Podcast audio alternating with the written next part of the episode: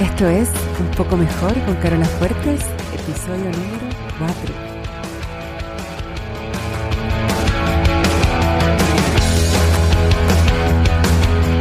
Porque cada día, cada minuto, puedes elegir estar un poco mejor.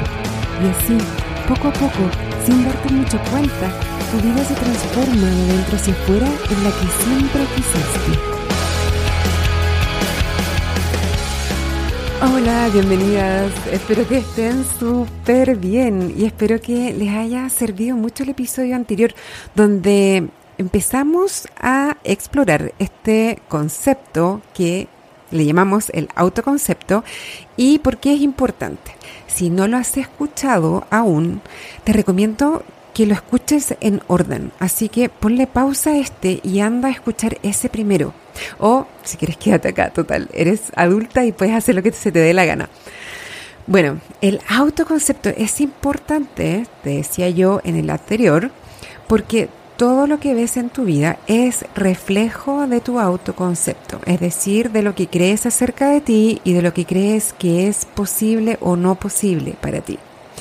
También te comentaba que todos tenemos un autoconcepto por defecto y que se ha ido formando espontáneamente o orgánicamente a lo largo de toda la vida sin mucha conciencia o filtro de nuestra parte.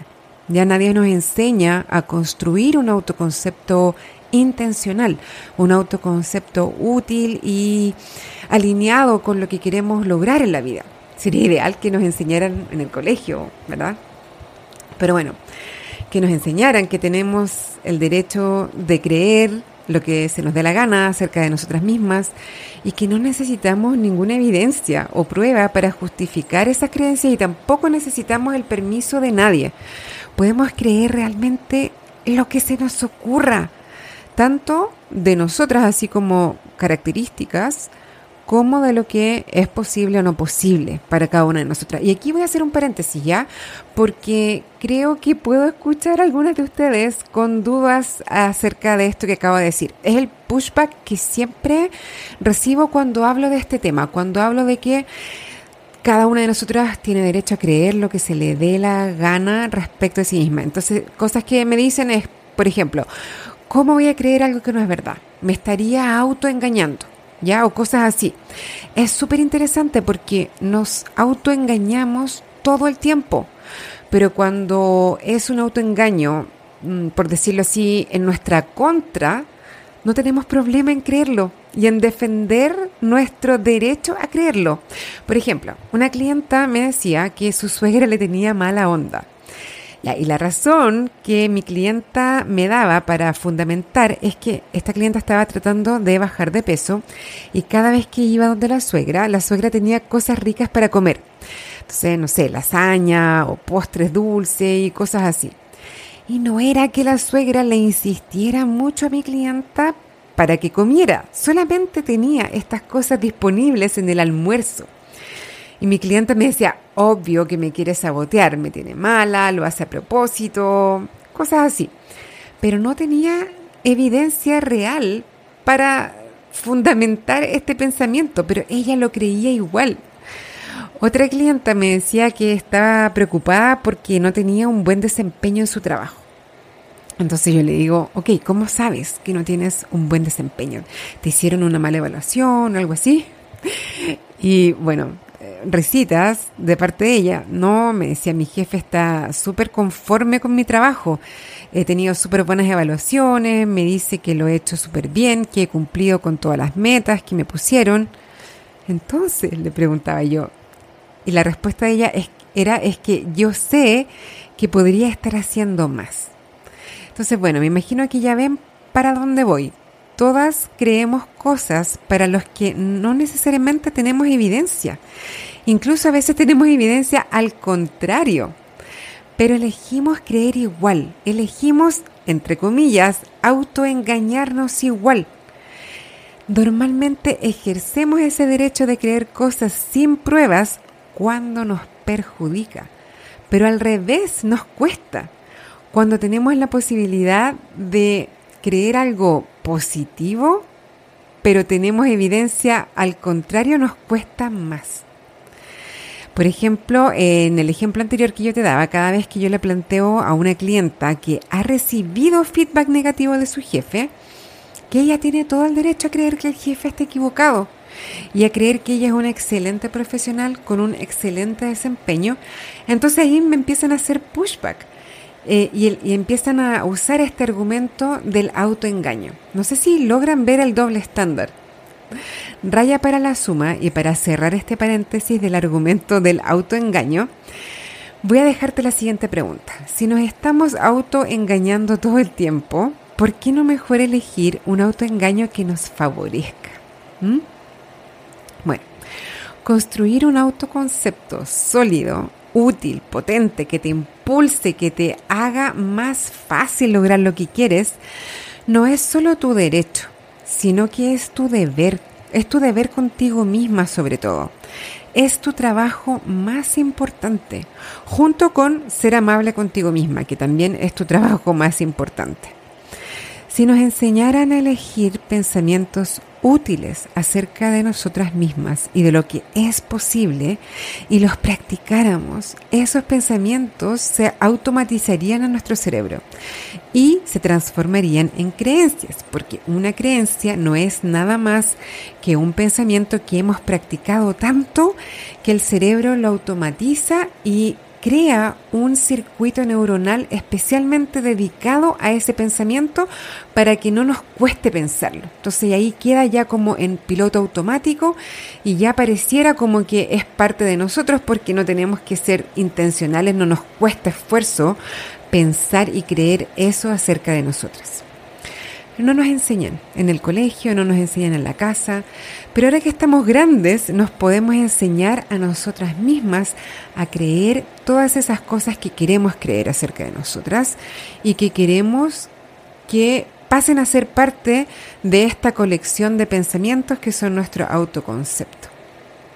Y que al practicarlas y al hacerlas nuestras nos van a hacer mucho más fácil el lograr lo que queremos porque como les decía al principio y en el capítulo anterior, todo lo que vemos en nuestra vida es un reflejo de estos pensamientos que tenemos acerca de nosotras mismas y de lo que es posible. Gracias a la neuroplasticidad es posible reprogramar cualquier creencia que no sea útil. Con mucha paciencia, eso sí, con cariño y con mucha práctica. En el episodio anterior descubrimos cuál era tu autoconcepto actual. Te dejé esa misión, esa tarea, si es que querías tomarla. Descubrir cuáles son todos esos pensamientos que están creando cosas que no quieres o que te están impidiendo crear las cosas que quieres. Y en este episodio vamos a hablar de cómo crear un autoconcepto intencional. Quiero aclarar que un alto autoconcepto o un eh, autoconcepto potente, no es lo mismo que la soberbia. Ya no es inflarme yo y tirar para abajo al resto. No es creerme mejor que los demás. No, no es eh, creer que yo soy mejor que los demás, sino que es creer que yo soy súper bacán, soy top, soy maravillosa, capaz, soy experta, soy productiva y los demás también. Es más, creer todas esas cosas de ti te permite verlas en los demás mucho más fácilmente. La necesidad de tirar para abajo a los demás viene de un autoconcepto débil.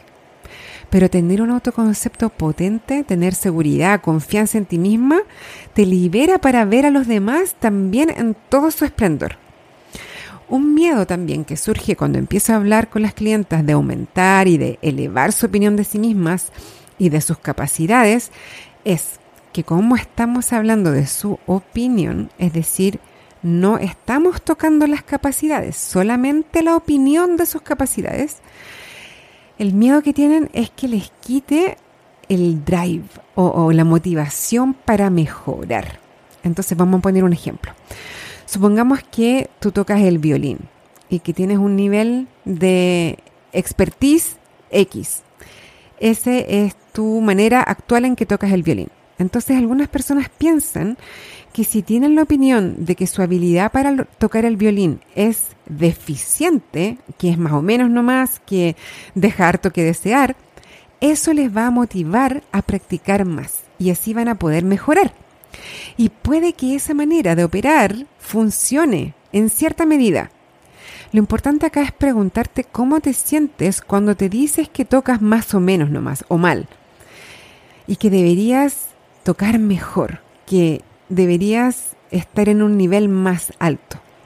Seguro que no te sientes bien, seguro que te sientes mal, frustrada, que te da vergüenza o estás decepcionada. Probablemente no te sientes motivada, incluso puede que te den ganas de abandonar. Ahora, supongamos que decides enfocarte en lo mucho que has avanzado, en lo mucho que disfrutas practicar el violín, en que cada vez que te salen mejor las notas o las melodías, te sientes bien, te, te dan ganas de tocar más. Seguro que ahí te sientes mejor, ¿no? Te sientes más motivada a seguir practicando y eso es lo que te lleva a mejorar. Las ganas de seguir practicando son las que te llevan a mejorar. Lo que yo quiero que tú, si es que te cuesta aceptarlo aún, yo quiero que tú me des el beneficio de la duda y que hagas la prueba, porque en verdad no hay riesgo de perjudicarte. No tengas miedo de eso. Yo lo veo mucho en mis clientes que quieren bajar de peso. Creen que es útil y que es necesario pensar negativamente del peso que tienen ahora, del cuerpo que tienen ahora, de las decisiones que toman. Creen que eso es lo que les va a llevar a tomar decisiones distintas. Creen que es útil y que es necesario. Les da miedo dejar el látigo a un lado. Yo trabajo siempre desde el autoamor, desde la autoaceptación y desde la autocompasión. No se llega de manera sustentable a ninguna meta, en especial bajar de peso, desde la crítica negativa, desde la autoflagelación, desde el rechazo al cuerpo. Pero al principio cuesta harto creer y atreverse a dejar de juzgarse y de autoflagelar, autoflagelarse, me cuesta esa palabra, por este miedo. Por ejemplo, si tu autoconcepto es que no tienes fuerza de voluntad y que la única manera que puedes lidiar con el estrés es comiendo, eso se va a reflejar en tu realidad, en particular en el tamaño de tu cuerpo, en la cantidad de tejido graso que tengas encima. Creemos que una vez que cambia el tamaño del cuerpo vamos a cambiar el autoconcepto, pero es al revés. Primero tienes que incorporar a, tu autoconcepto pensamientos como, por ejemplo, yo estoy en control de lo que pongo en mi boca siempre. O estoy dispuesta a encontrar 10 maneras de lidiar con el estrés que no involucren comida. Si piensas eso, te va a costar un poquito más al principio porque no lo has practicado, es normal, pero piensa que si creyeras todo eso acerca de ti, tus acciones serían diferentes y tu realidad reflejaría ese autoconcepto. Si solo te enfocaras en una cosa por el resto de tu vida, que sea en construir un autoconcepto potente y alineado con lo que tú quieres lograr en tu vida toda tu vida se va a ir ajustando porque es un reflejo de cómo tú te ves a ti misma, de lo que tú crees de ti misma y de lo que crees que es posible. Entonces el autoconcepto intencional requiere que empieces a fijarte en lo que tú quieres lograr y qué es lo que tienes que pensar de ti misma para que esa realidad refleje lo que tú crees de ti misma. Para complementar el ejercicio que te dejé en el episodio anterior, te voy a sugerir dos cosas. Primero, te voy a pedir que pienses en algo que quieres y no tienes. Puede ser algo sencillo o algo más grande. Puede ser, por ejemplo, me gustaría tener flores frescas en mi casa todas las semanas. O me gustaría ganar el doble. O me encantaría conocer Milán. O me encantaría tener mi closet ordenado por colores o cualquier cosa, pero elige una y no lo pienses mucho, cualquiera te va a servir y te va a ayudar a empezar a descubrir tu autoconcepto, ¿ya? Primero elige una cosa y luego escribe abajo por qué aún no lo tienes o no lo has logrado. No te edites, no te censures, escribe por lo menos un párrafo. Pregúntate por qué cada vez que creas que terminaste, pregúntate qué más y sigue escribiendo. Por ejemplo, a mí me gustaría, este es un ejemplo mío de mi eh, realidad, me gustaría hacer yoga dos o tres veces por semana temprano en la mañana. Entonces, ¿por qué no lo hago? Mi respuesta es, no tengo tiempo, se me hacen muy cortas las mañanas, no sé hacerlo sola, tendría que comprar un curso o tomar clases online, pero soy súper tiesa, tengo demasiada poca flexibilidad. No me cuesta tanto levantarme temprano, pero no me veo como una persona que hace yoga en las mañanas todavía. Mi autoconcepto por defecto no es el de alguien que hace yoga en las mañanas.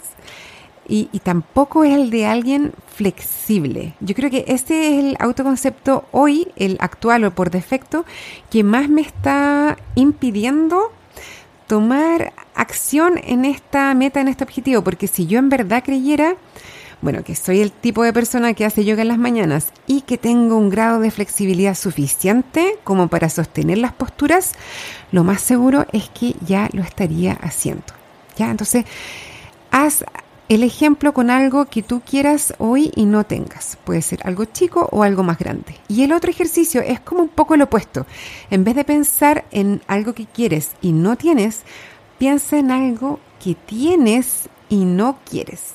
Por ejemplo, no quiero fumar o quiero tomar menos o no quiero tener sobrepeso, quiero trabajar menos horas.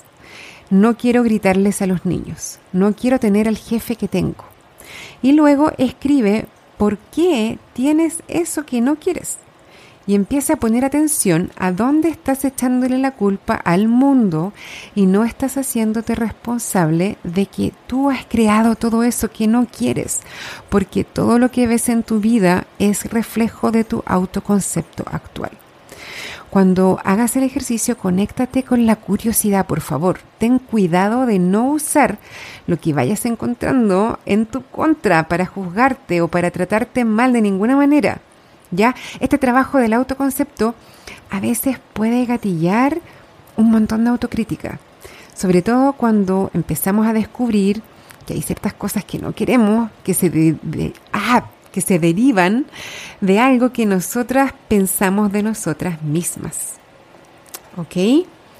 Esto no se trata como de culpar a la víctima, como se dice ya, pero es de hacerse responsable. Por ejemplo, no sé, si tengo un jefe que me trata mal, la idea es preguntarte por qué no me he ido de ese trabajo. Porque a no ser que haya una situación de esclavitud o alguna eh, que se te esté aplicando alguna fuerza indebida, no estás obligada a estar en un trabajo.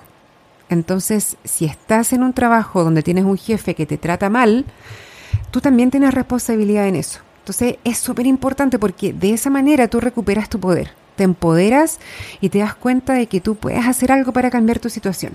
¿Vale? Bueno, vamos a seguir hablando del autoconcepto en adelante porque, eh, como te decía, es uno de los temas fundamentales que trabajo con las clientas que hacen coaching conmigo y también es uno de mis temas favoritos. Pero por ahora yo creo que ya es suficiente. Así que por favor, si tienes dudas, comentarios, sugerencias, por favor escríbeme. Mándame un mail a carola.carolafuertes.com o me puedes mandar un DM por Instagram donde soy arroba fuertescarola. Eso es todo por hoy. Me despido. Te deseo que tengas una excelente semana y que encuentres la manera de estar un poco mejor. Un beso.